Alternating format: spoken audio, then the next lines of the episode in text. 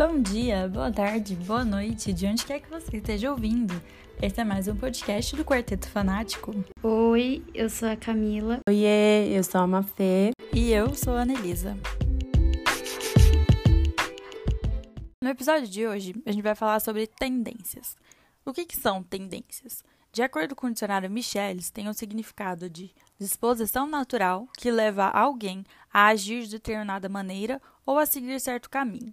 Tem uma inclinação, uma predisposição, uma orientação comum em determinada categoria ou grupo de pessoas, um movimento. E aí vocês me perguntam, e o que, que isso tem a ver com o mercado, tem a ver com o consumo? Por que, que a gente está falando sobre isso? Bom, porque as tendências de mercado, elas são novos hábitos de consumo que estão determinando os novos nichos de mercado que vão ser explorados, que têm um grande potencial de crescimento. Ou seja, é o comportamento das pessoas em relação a um produto, a uma marca, a uma, um estilo de vida. E prestar atenção nessas tendências por parte da empresa, por parte da organização, é fundamental para a atuação dela no mercado de hoje. Afinal, como ela vai saber se ela vai fazer sucesso, quem vai ter interesse de comprar seus produtos, tudo isso ela tem que estudar essas questões de tendência. E a tendência ela se manifesta de diferentes maneiras, porque existe uma onda, existe a moda, a micro tendência e a mega tendência. E o que, que é tudo isso? A onda é uma questão muito passageira, ela tem uma duração muito pouca, ela é muito intensa. É, o que pode ser uma onda? Um meme, um, uma foto engraçada que está circulando por aí. Essa é uma tendência que é bem rapidinha e daqui uma semana você já não lembra mais o que, que era aquele meme. Depois vem a moda, que ela vai durar mais do que a onda. Ela envolve aspectos socioculturais, ela envolve o estilo de vida, é, e não mudam assim muito o comportamento a longo prazo, mas mudam o comportamento né, naquele momento que vão afetar nas suas vendas, né? Vamos supor, agora tá na moda do dia dos namorados, a gente vai dar, a gente não vai dar mais flores, a gente vai dar meias. Então, se meias estão na moda, é bom que o seu comércio foque nas meias, porque elas são as que mais vão vender. Esses dois tipos de tendência, eles são mais dinâmicos. Eles surgem mais rápido e eles vão perder a sua potência muito rápido também.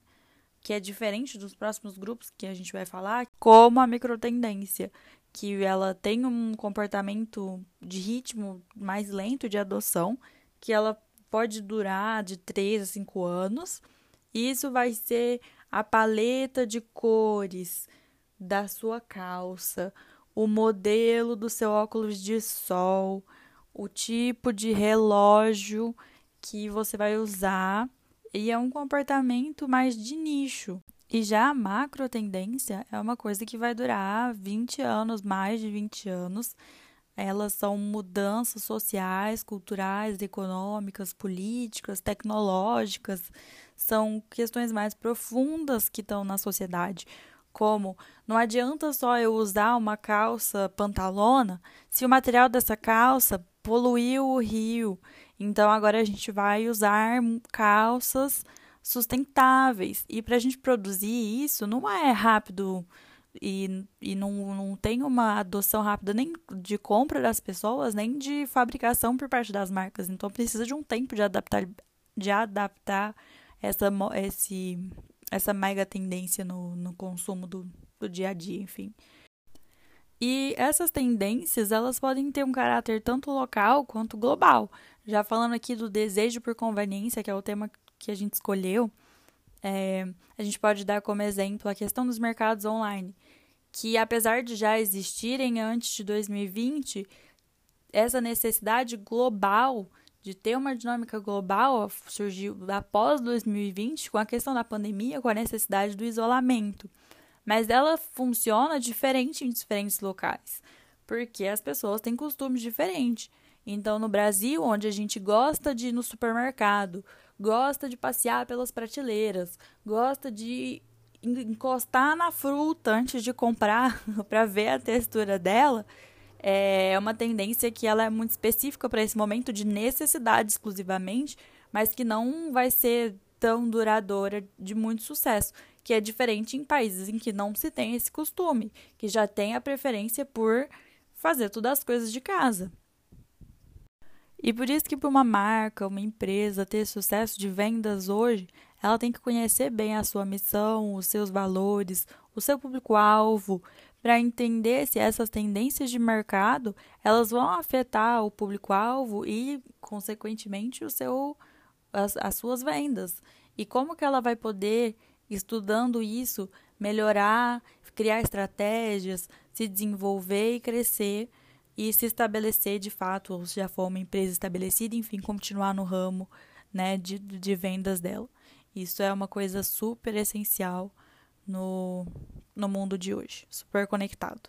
O nosso grupo, diante da lista de opções propostas, escolheu falar sobre o desejo por conveniência. Mas o que, que é isso, né? Como que essa tendência ela se manifesta e influencia o comportamento do consumidor? Não é novidade que no decorrer dessa pandemia do Covid-19 que a gente está enfrentando, é, nós recorremos com muito mais frequência à internet e às compras online. E os vários lockdowns e protocolos de segurança que impuseram medidas severas e restrições de contato, eles ocasionaram a digitalização forçada das empresas e exigiram uma adaptação rápida delas das suas operações. E dessa maneira surgiu uma grande oportunidade para que os consumidores pudessem experimentar o canal digital para fazerem as suas compras.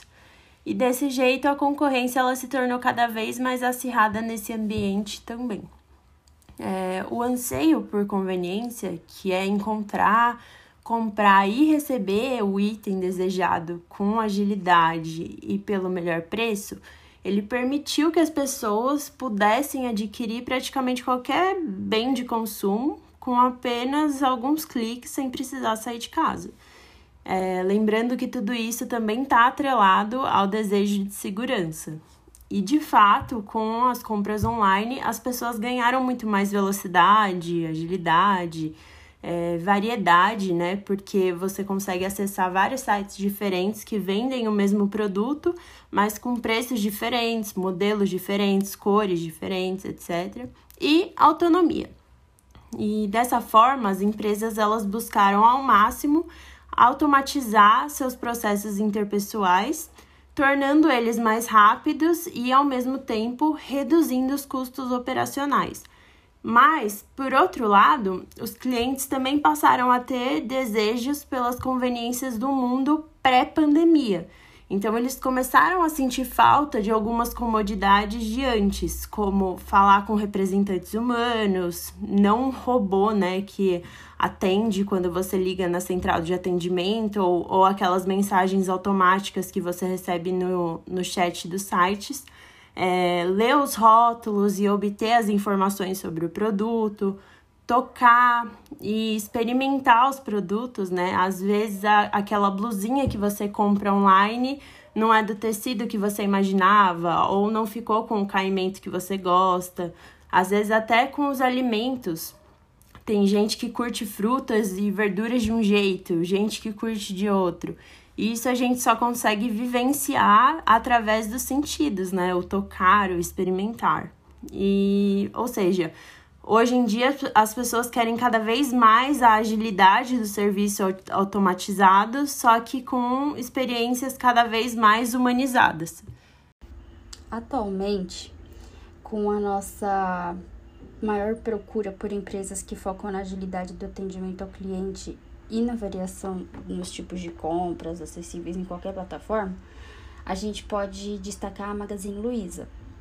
É, porque a Magazine Luiza ela começou de forma física e agora já alcançou as plataformas digitais. É, nela, as pessoas podem comprar qualquer produto de sua preferência com maior facilidade, maior agilidade e também com confiança. Principalmente por ser uma loja conhecida que já tem bastante prestígio no mercado é, você pode realizar a sua compra online e dependendo do produto você pode receber a compra em casa no mesmo dia. Ou também tem a opção que você retira o produto na loja física mais próxima a você.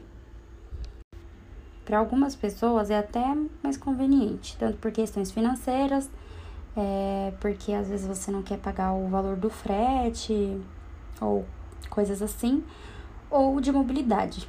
Ou dependendo do quão rápido você precisaria receber tal produto em casa também. É, há todos os tipos de produtos disponíveis para compra e agora para venda também porque essa loja ela está permitindo que as pessoas desenvolvam suas próprias lojas dentro da plataforma. Porque a Magazine Luiza ela tem um, um tipo de projeto que já é aplicado chamado Magazine Você, onde uma pessoa autônoma pode criar uma loja virtual em 5 minutos e assim ela consegue vender todos os produtos disponíveis no site e a Magazine ela só cobra 12% de comissão. E também há uma outra proposta parecida, mas ao invés de você vender os produtos da loja, você pode comercializar os seus próprios produtos. Então, é, dá para perceber que, que as pessoas estão cada vez mais inserindo as lojas virtuais no mundo digital de um jeito mais humanizado e também de um jeito quase físico. É, tudo isso porque agora os varejistas estão tentando conquistar os consumidores que optam pela conveniência, mas não querem deixar de ter uma experiência que as lojas físicas apresentam. E então a Magalu apresenta todas as opções viáveis para atender tanto os consumidores quanto os vendedores. E esse foi o episódio de hoje do Quarteto Fanático para esse grandíssimo trabalho. Muito obrigada a todos e até a próxima.